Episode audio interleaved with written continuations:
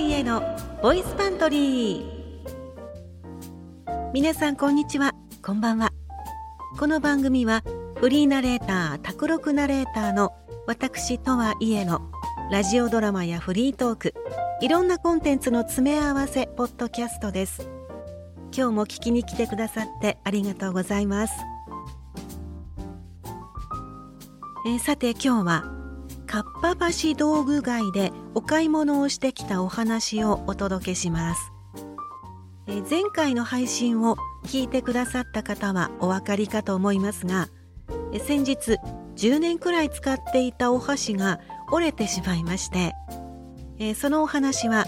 フリートークシャープ17手に馴染んだ道具の回でお話ししていますのでまだ聞いていないという方はよかったらそちらも合わせてお聞きください。というわけで、え今回は他にも実は欲しいものがあったのでせっかくならとかっぱ橋道具街へ出かけてみました。以前も何度か行ったことあるんですけれどもちょっと久しぶりだったので楽しみにして出かけました。それにしてもいや暑かったです。この日は晴天で日差しが眩しいくらい。少しずつ秋の気配ですねなんて以前お話ししてましたけれど。まだまだ残暑は厳しいようですね。汗を拭きながらハンディ扇風機も駆使して道具街を見て歩きました。かっぱ橋皆さん行かれたことあるでしょうか？えここはですねえお料理をする方ならプロもアマチュアも皆さんがワクワクするところですよね。住所で言いますと東京都台東区松ヶ谷三丁目。ちょうど浅草と上野の中間くらいにある大正時代から続くキッチン用品の問屋街です。カッパという言葉は語呂も良くてあの川を泳ぐ頭にお皿のあるあのカッパを連想しますけれどももちろんそうした伝説もあって商店街にはカッパの銅像もあったりして楽しめますがもう一つはこのかっぱ橋の漢字「合う羽」と書く雨がっぱの方のカッパのお話があります。文化年間1800年の初め頃雨がっぱの商いをしていた喜八という商人がいてこの人がかつて水害の多かったこの辺りの土地を資材を投げ打って整備を行ったとかそこから名前を取ったというお話があったり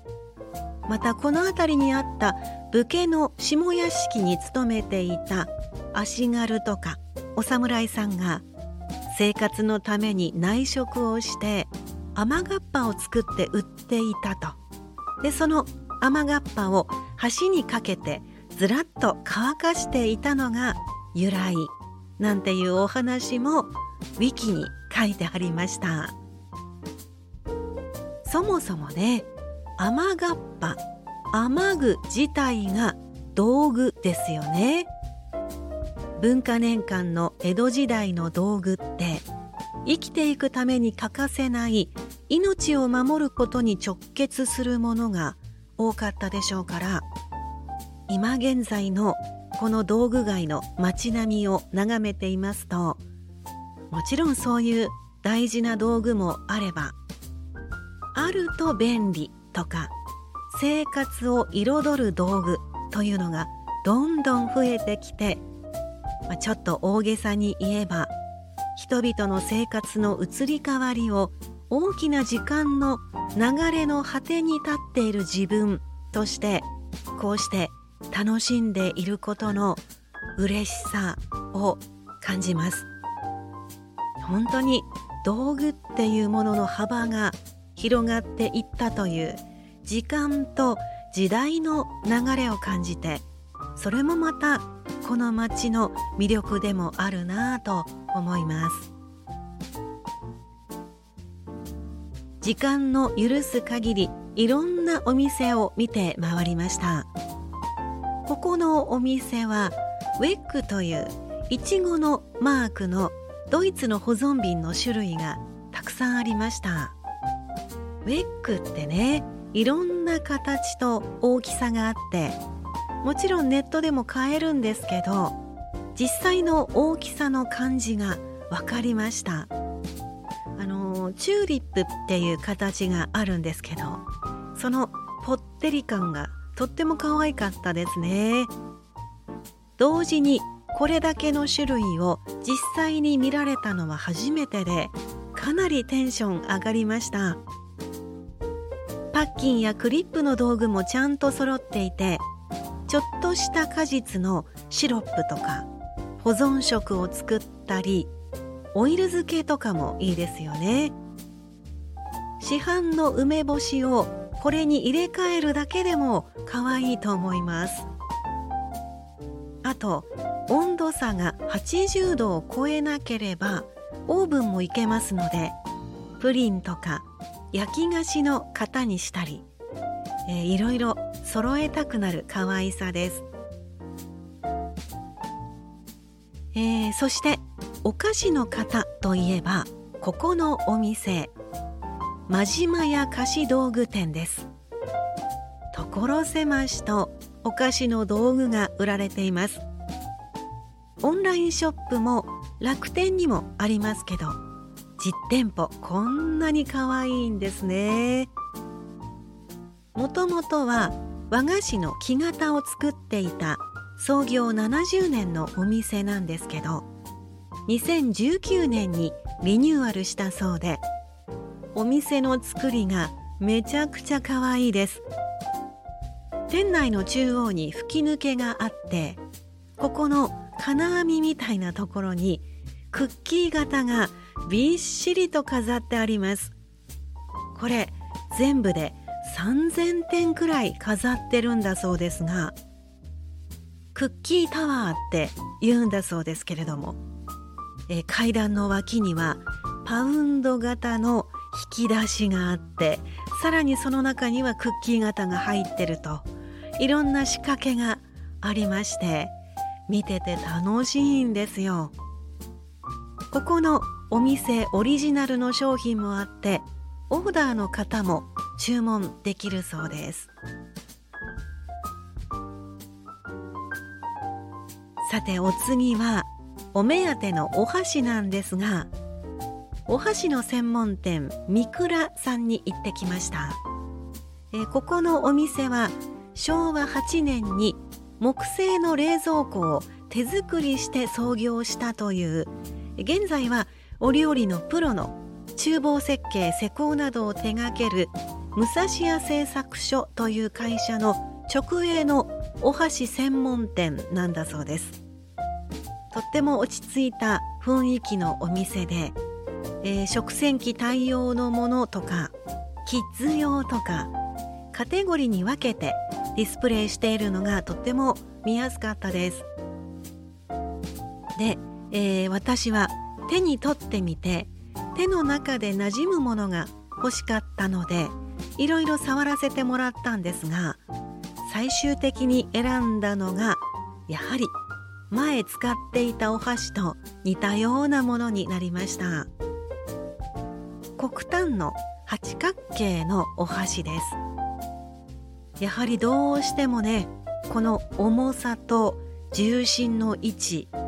細すぎず太すぎずこの握りの感触がスッと手になじむんですよね。塗り箸も試してみようかとも思いましたがやはり使い慣れた感触を選びました。で、えー、このお箸の隣に同じ黒炭の七角形のお箸もあってどっちにしようかと悩んだんです。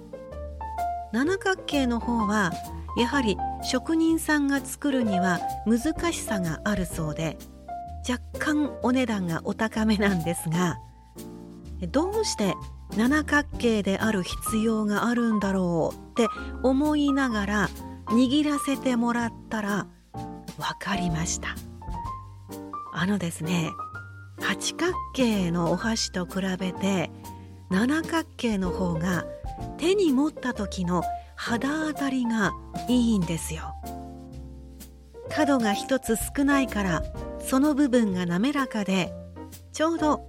親指と人差し指の間の肌に当たる感じが優しいんですよね。やっぱりねこういうことなんですよね。実際に手に持って触ってみてわかることがあります。そしてこのたった一つ角を減らすことの難しさとそれを追求する職人さんの技術というものもすごいなぁと思いました。あの機械で大量生産する七角形のお箸もあるんだそうですけどこれは職人さんの手作りで持った時の温かさというか感触の柔らかさっていうのはやっぱり伝わるような気がしますね。でもですね、えー、実は最終的に私が選んだのは八角形のお箸でした、えー、というのもね七角形って持ちやすいんだけれども若干お値段がお高めというのと、まあ、どうせなら主人のお箸も一緒に変えようと思いまして2揃いで購入したかったのでそこは抑えました。とはいえ以前使っていた箸も八角形でしたから全く違和感なく手に馴染んでとても気に入っています。1膳7700円2膳で1万5400円でした。なかなかの金額で一大決心で購入しましたけれども以前使っていたものも黒炭の5000円ほどのものだったのでまたさらに10年長く大切に使いたいと思います。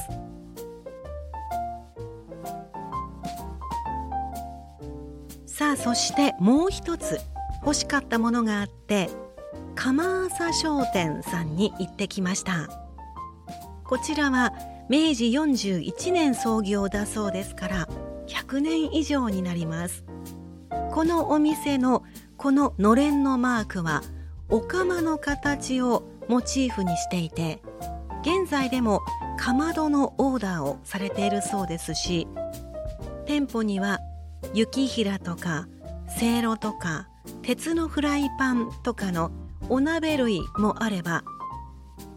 お隣の同じ店舗には広いエリアに包丁がずらりと並んでいるんですけど、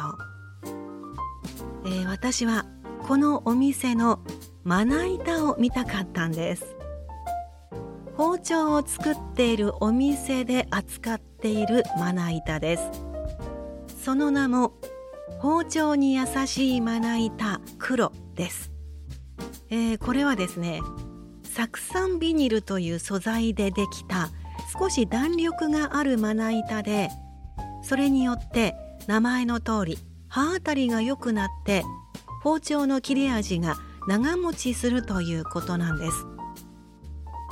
えこの商品の噂はかねがね聞いていましたのでどんなものかと興味津々で見に行きました。持った感じはずっしりと重いです。色が黒なのも気に入りました。このまな板のサイズいろいろあって小中大特大とあるんですが一番人気はやはり中らしくって、えー、残念ながら欠品中でした。ですがこの商品シェフの方がオーダーで作った時に余った規格のサイズじゃない端材のサイズっていうのがあるらしく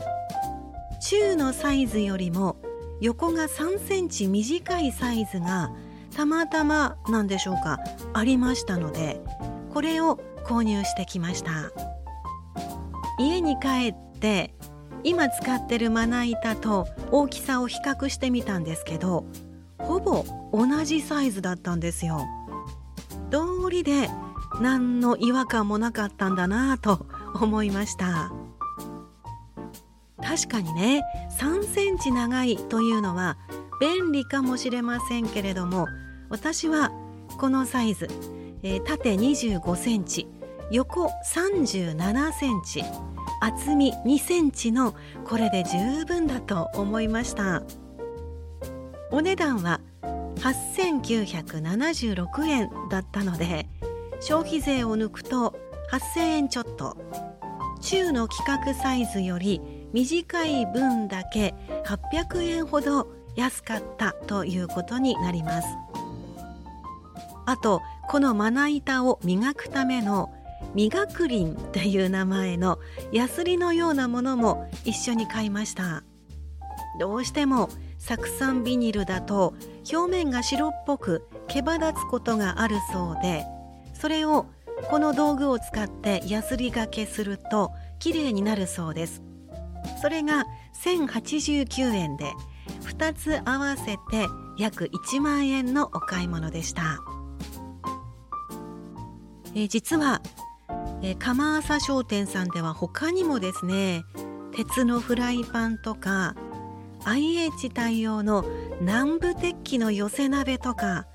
いろいろ欲しいものがあってかなり悩みましたが今回はぐっとこらえてこれだけ買ってお店を出ましたまな板の使ってみた感想などは後日のフリートークでご報告しますね。えー、他にもですね陶器のお店とか金物のお店なんていうのもたくさんありましたし韓国料理の食器とか、えー、私はね以前お話しした通りカンドラが大好きなのでご飯を入れる器とかねラーメン鍋とかあこれドラマでよく見るやつだとここでも上がりましたね。他にもタイ料理専用のお鍋のコーナーがあったりして面白かったです、えー、それから全体的に見て至る所で外国のお客さんが本当に多かったです。特に刃物専門店には外国の人たちでいっぱいでした。今日本の包丁が人気なんですね。それからかっぱ橋だと食品サンプルのお店もたくさんあるんですけどもうこれは観光土産にも最適で本当によくできているので見てるだけでも楽しかったです、え残念だったのはこの日が日曜日だったんですよ。ですのでコーヒーや喫茶店の専用器具を販売するユニオンさんっていうお店が閉まっていて見られなかったことです。ポッドキャストや YouTube で配信しているボイスドラマ喫茶赤い手のマダムとはとしましてはぜひ見たかったんですけれども残念でした、えー、問屋街なのでね基本は土日がお休みのお店が多いんですよね。次回は平日にチャンスがあったらリベンジしたいと思います。というわけで午後から行ってみたんですけれども本当に残暑厳しい中日が暮れるまでかっぱ橋道具街見て歩きました。いや楽しかったです。お買い物に夢中になっていてスカイツリーのことすっかり忘れていたんですけどかっぱ橋からこうしてスカイツリーが眺められます。634メートルのスカイツリー。一度しか登ったことないんですけれども綺麗に見えていました。帰りは浅草まで歩いてかなり歩き疲れたので純喫茶マウンテンに寄りまして一休みしました。浅草のレトロな喫茶店で創業50年だそうです。椅子に座った途端のくつろぎの感覚がああやれやれと本当にありがたかったです。そこで食べたクリームあんみつ。これがとても美味しかったです。特にあんこが上品ですごく美味しかったんですよ。喉も渇いていたし何より暑かったのでこのひんやりとした甘味最高でした。喫茶赤い手でこの先クリームあんみつのお話があるとしたらこの写真を使うかもしれません。この後は浅草寺でお参りしてご飯を食べて帰ってきました。かっぱ橋道具街一日ではとても見きれないほど本当に楽しいところです。えさてそのかっぱ橋道具街で10月3日火曜日から9日月曜祝日まで第38回かっぱ橋道具祭りが開催されるそうです。パレードとか和太鼓の演奏とかキッチンカーも来るしキャラ弁コンテストなんていうのもあるそうです。楽しそうですね。最終日の9日は道具街通りが歩行者天国になります。私も以前このお祭りに行ったことがありますが本当にたくさんの人たちでにぎわいます。海外の方もおそらくたくさん来られるでしょうね。ですからあらかじめお目当てのお店を見繕っておくと効率よく見られるかもしれません行かれる方は暑さ対策万全にして水分補給しながら歩くといいですねということで買ってきた商品を使った感想などは後ほどねまたフリートークでご報告をしたいと思いますのでどうぞお楽しみにしてみてください。ここまで聞いてくださってありがとうございました。このポッドキャストボイスパントリーにちょっとでも興味を持ってくださった方この先の伸びしろを感じると思ってくださった寛大な方はぜひフォローいいね評価タップお願いいたします。そしてこのかっぱ橋散策の写真は私のブログにも載せておきます。あと他にも実はこまごまとしたものをお買い物していますので買ってきたものをまとめて写真で紹介いたしますのでよかったら詳細欄からリンクで飛んでブログも見てくださると嬉しいです。それから毎度のお知らせですが私の YouTube チャンネルとはいえチャンネルにて動画で見るポッドキャストゆったりボイスドラマ喫茶赤い手を更新中です。